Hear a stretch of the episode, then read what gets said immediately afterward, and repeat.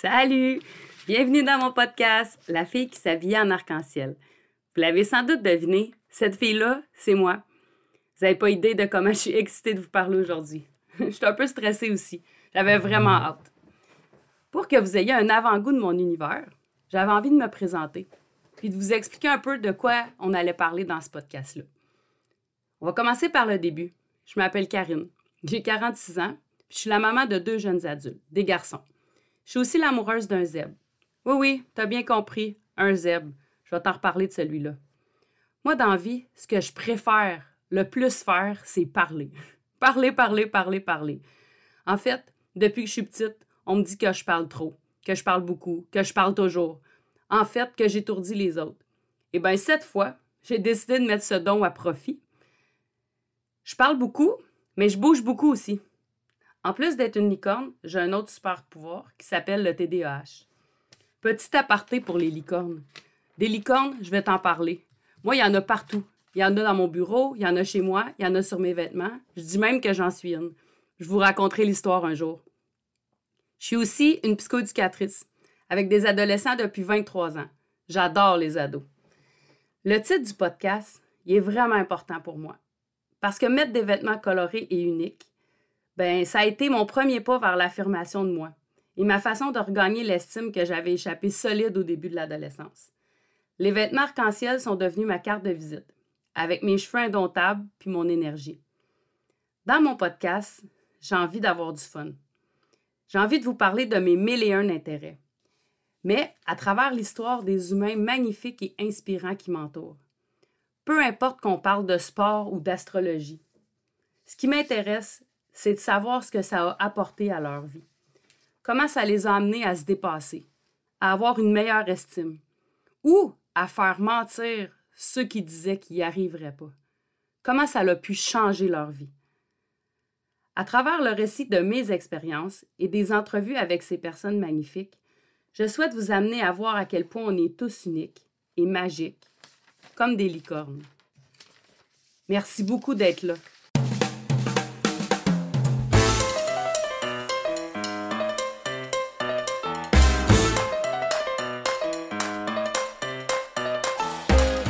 Maintenant que la glace est cassée, on va pouvoir jaser. Pour mon premier épisode, j'avais envie de te parler d'un sujet qui me tient vraiment à cœur. Je vais te parler d'estime de soi. C'est fou parce que j'en parle à tous les jours. J'en parle par rapport à moi, j'en parle par rapport à mes élèves, j'en entends parler. C'est comme si ça touchait toutes les sphères de notre vie.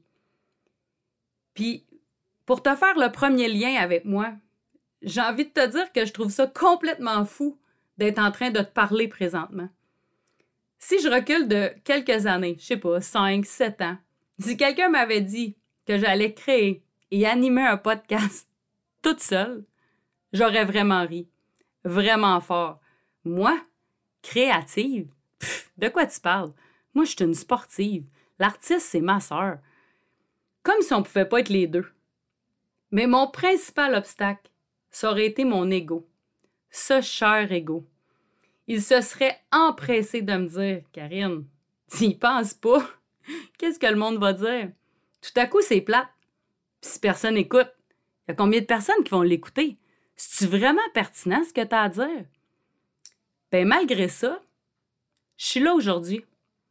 Je suis là parce que j'ai vraiment la conviction que ce que j'ai à dire, c'est pertinent, peu importe le nombre de personnes qui vont l'écouter. Puis pour comprendre comment cet ego-là est devenu si envahissant à une époque de ma vie, puis qu'aujourd'hui, euh, ben, il prend plus toute la place, va falloir qu'on fasse un petit retour en arrière. Puis avant que je fasse un petit retour en arrière, je veux juste te dire que mon attente par rapport à mon podcast, c'est pas qu'il soit parfait, c'est qu'il soit vrai. Fait que je vais essayer, quand je l'enregistre, de ne pas recommencer jusqu'à temps que ça soit parfait. L'ancienne Karine l'aurait recommencé jusqu'à temps que chaque virgule, chaque hésitation soit à la bonne place. Là, j'ai envie que ça soit authentique, puis que vous entendiez des fois que c'est pas parfait, justement. Donc, retour en arrière. Karine enfant. Hey boy! Mon père, il m'appelait la petite tornade. Je bougeais tout le temps, je parlais tout le temps. Jusqu'à la fin de mon primaire, je dirais que j'avais une assez bonne estime de moi. En fait, comme beaucoup d'enfants, j'étais probablement pas très consciente d'être pareille ou différente ou d'être belle ou pas. J'avais, et j'ai encore, des parents méga extraordinaires pour qui j'étais euh, une fille adorable, belle, intelligente. Puis même si des fois je tapais ses à ma mère parce que je bougeais beaucoup, ben elle m'envoyait juste avec mon père dehors ou mon père m'amenait couper du bois avec mon grand-père. D'ailleurs, c'est là que j'ai commencé à aimer faire du plein air. Donc, tout allait bien. À la fin de mon primaire, c'est là que l'estime en a un peu pris pour son rhume. Cinq, sixième année, j'ai subi de l'intimidation. De l'intimidation bien ordinaire. Tu sais, pas celle qu'on voit dans les journaux, là. Juste du petit niaisage de, de cours d'école. Tu sais, se faire à côté d'un coin, puis se faire faire des petites menaces, se faire dire qu'on est laide, qu'on est conne.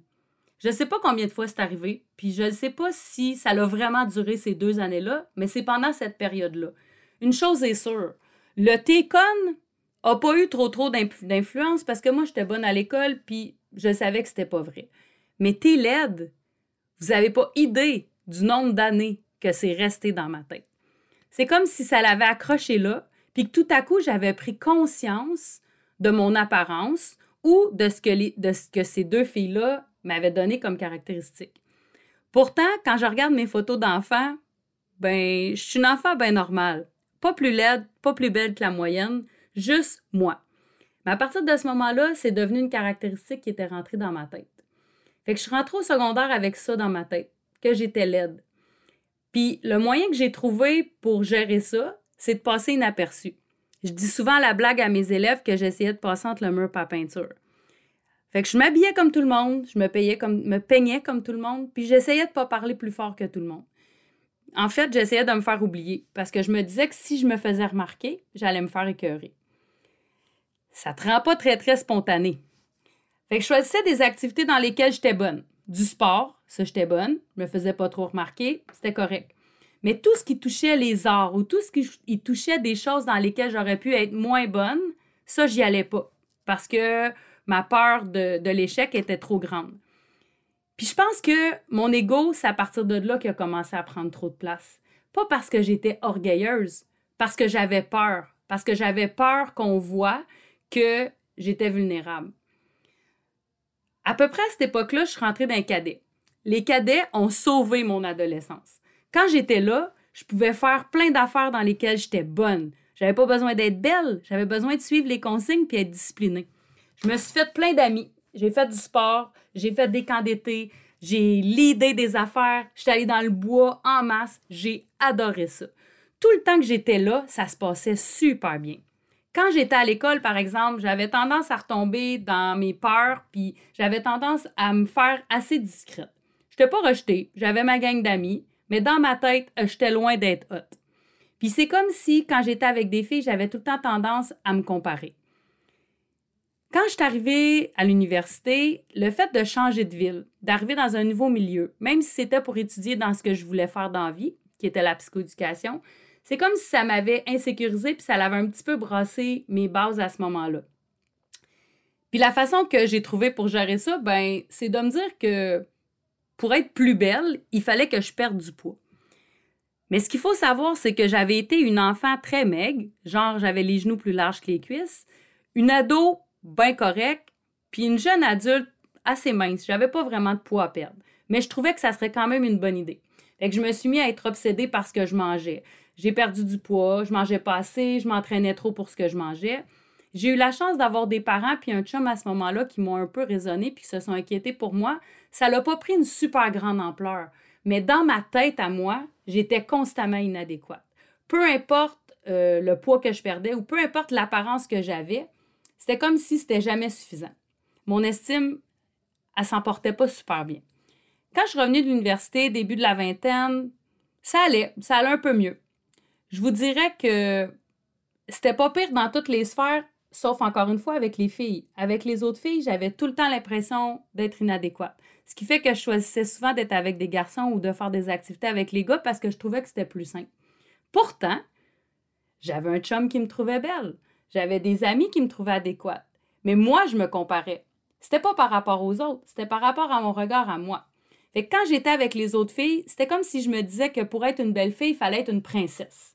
Avoir des beaux cheveux, longs, lisses, parce qu'à cette époque-là, c'est ça qui était la mode. Avoir des gros seins, porter un décolleté, hein, avoir l'air d'une fille comme on voyait à la télé. Parce qu'Internet, euh, c'était pas très populaire à ce moment-là. Moi, j'avais des cheveux frisés. J'aimais pas ça me maquiller. J'avais pas des gros seins. Je fitais pas bien, bien. Pourtant, j'étais bien correct. C'est juste quand je me comparais que ça marchait pas. Ça m'a pris vraiment beaucoup de temps pour comprendre qu'une belle fille, ben, c'était pas juste qu'est-ce qu'elle avait l'air, puis qu'il y avait plein de modèles différents. Mais à ce moment-là, je trouvais pas ça facile. Après ça, j'ai eu les bébés. J'ai eu mes bébés. 25, 27 ans, j'ai eu mes enfants. Moi, la grossesse, ça a été une parenthèse super cool au niveau de l'estime de soi. Ça allait très bien, je me trouvais belle, j'étais bien. Puis quand j'ai accouché, ben après ça, ça a été correct aussi. C'était pas encore la mode des, super mom fit qu'il faut que tu aies perdu ton poids de grossesse le lendemain de ton accouchement. Fait que j'ai pas eu ce stress-là. Après mes enfants, c'est comme si j'avais eu comme une, révélation où j'avais envie d'être un peu plus moi-même, mettre les vêtements que j'aimais, euh, m'habiller comme je voulais, avoir les cheveux que je voulais, sortir un peu de l'espèce de, de carcan que je m'étais donné de c'était quoi une fille, puis qu'est-ce qu'il fallait que ça allait l'air, puis arrêter d'avoir peur de déranger, puis de me faire remarquer. Fait que j'ai commencé à m'habiller un peu plus comme je voulais. Puis un jour que je demandais l'avis à ma soeur, à ma petite soeur, elle m'a dit une phrase qui m'est vraiment restée en tête puis qui a, qui a vraiment changé les choses. Elle m'a dit Karine, c'est pas important ce que les autres pensent. L'important, c'est que tu te crois.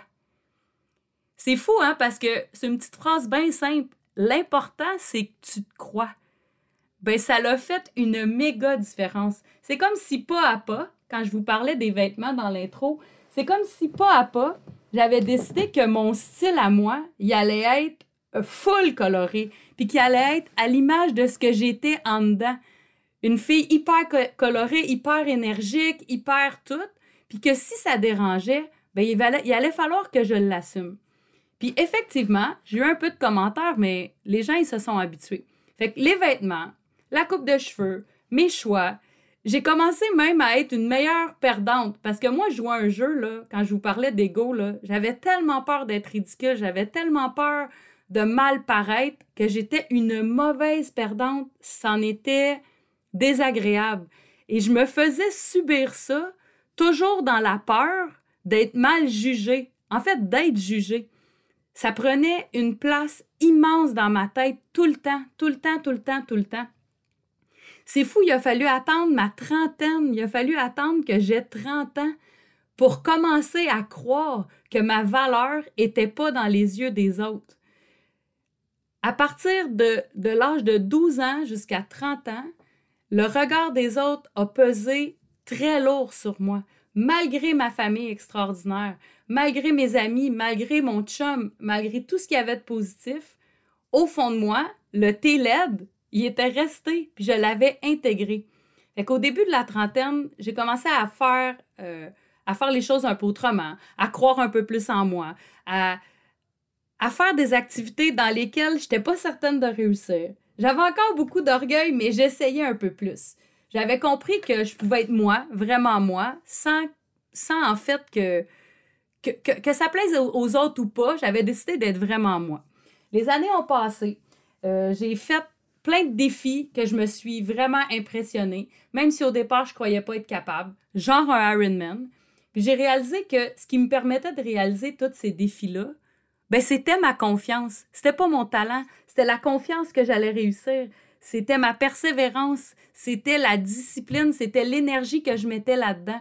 Puis que mon énergie ben, était vraiment positive.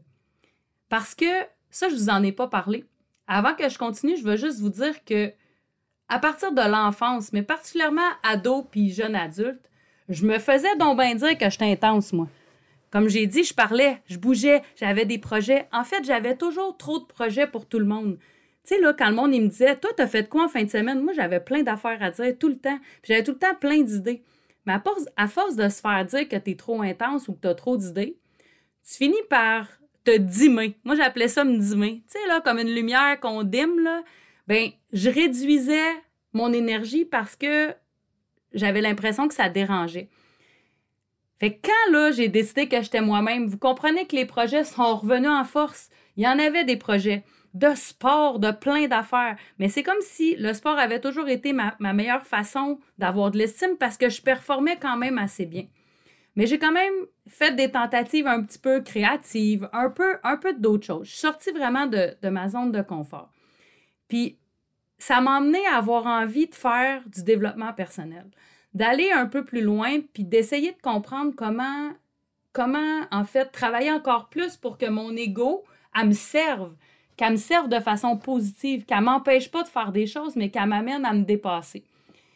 Fait que j'ai, commencé mon, épopée de développement personnel à la même intensité que le reste.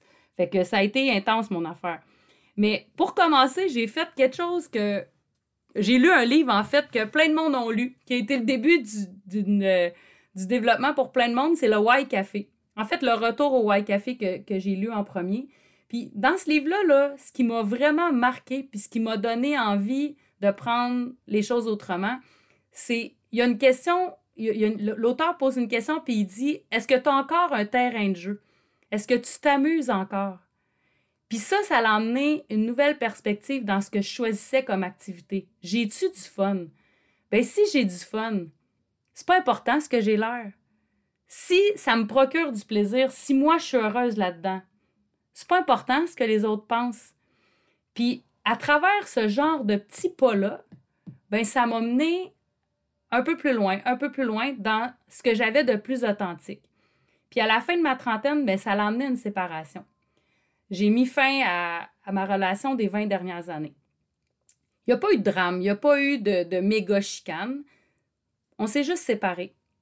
Ça n'a pas été sans conséquence, mais il n'y a pas eu de drame.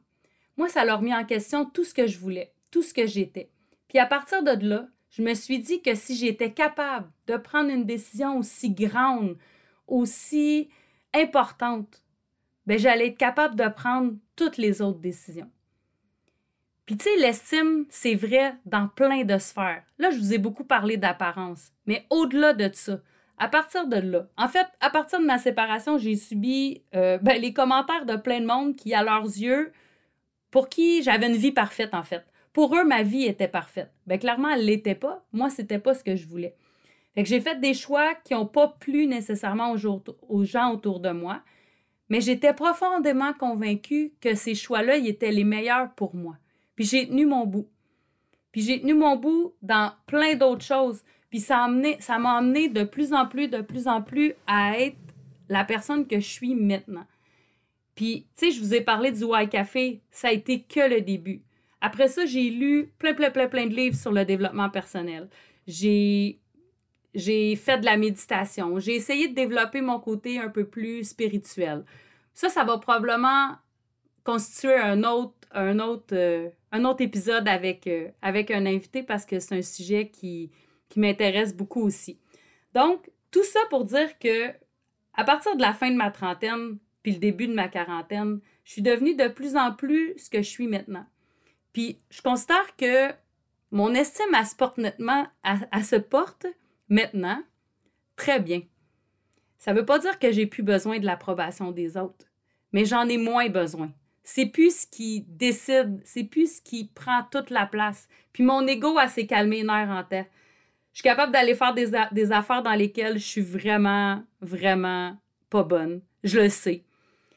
Ça m'a aussi donné le droit de me lancer dans quelque chose de créatif alors que j'avais toujours pensé que j'en serais pas capable. Puis le résultat, ben, je le connais pas. Je ne sais pas où ça va me mener. Je ne sais pas si ce podcast-là va m'ouvrir d'autres portes. Puis c'est pas vraiment important. Parce que pour l'instant, ça me permet encore de cheminer. Puis dans ce cheminement-là, des dernières années ou de la dernière année, parce que le confinement euh, m'a permis de découvrir plein de nouvelles choses sur moi, j'ai découvert aussi l'astrologie. Puis l'astrologie, ça m'a permis, ça aussi, de faire des liens avec l'estime de soi. Puis c'est drôle parce que même en astrologie, j'avais des jugements négatifs sur moi. Moi, je suis Capricorne. Ben moi, toute ma vie, je me suis dit, des Capricornes. Je suis pas Capricorne, moi. Un Capricorne, c'est froid, c'est des comptables. Ils sont pas émotifs, alors que moi, je suis super sensible. Ben finalement, j'avais des préjugés. Parce que après avoir bien étudié tout ça, je me suis rendu compte que les Capricornes, il y avait plein de super belles qualités. Fait que c'est un autre domaine dans lequel j'ai eu à apprendre des choses sur moi. Fait que je pense que l'estime de soi, on la travaille toute notre vie. Puis pour travailler avec des ados à tous les jours, j'aurais tellement envie de leur faire sauter le bout de l'adolescence où c'est si difficile, où le regard des autres est tellement lourd, mais c'est impossible. Il faut qu'ils fassent leur chemin. Il faut qu'ils vivent leurs propres expériences, puis qu'ils réussissent à voir que ils peuvent décider pour eux, puis que c'est pas vrai que le regard des autres devrait décider. Mais on peut pas le faire, on peut pas le faire à leur place. Il faut vraiment qu'ils vivent vraiment l'expérience. Puis à travers ces ados-là, il y en a des vraiment, vraiment géniales. En fait, ils sont tous géniales. Mais ceux que je rencontre, je les aime particulièrement. Puis il y en a quelques-uns que je vais peut-être convaincre de venir vous jaser parce que je pense que d'avoir leur opinion, ça peut être bien intéressant. Puis, fait que c'est ça. Je pense que je pense que j'ai fait le tour de, ce que j'avais envie de vous raconter euh, sur l'estime de soi. Mais c'est sûr que c'est un sujet que je vais réaborder avec des invités parce que l'angle, que d'autres personnes peuvent apporter vont, vont nous permettre de le voir autrement, c'est certain. J'espère que ça a fait du sens pour vous. J'espère que ça l'a, ça ouvert des portes. J'espère que ça a été intéressant à entendre. Puis, si vous avez envie de m'en jaser, si vous avez des commentaires, vous avez aimé ça ou pas, ben écrivez-moi. J'aimerais vraiment ça vous entendre. Puis j'aimerais, en fait, j'adore jaser, fait que ça va me faire plaisir d'entendre vos suggestions ou vos commentaires. Puis on se revoit très, très, très bientôt. Bye!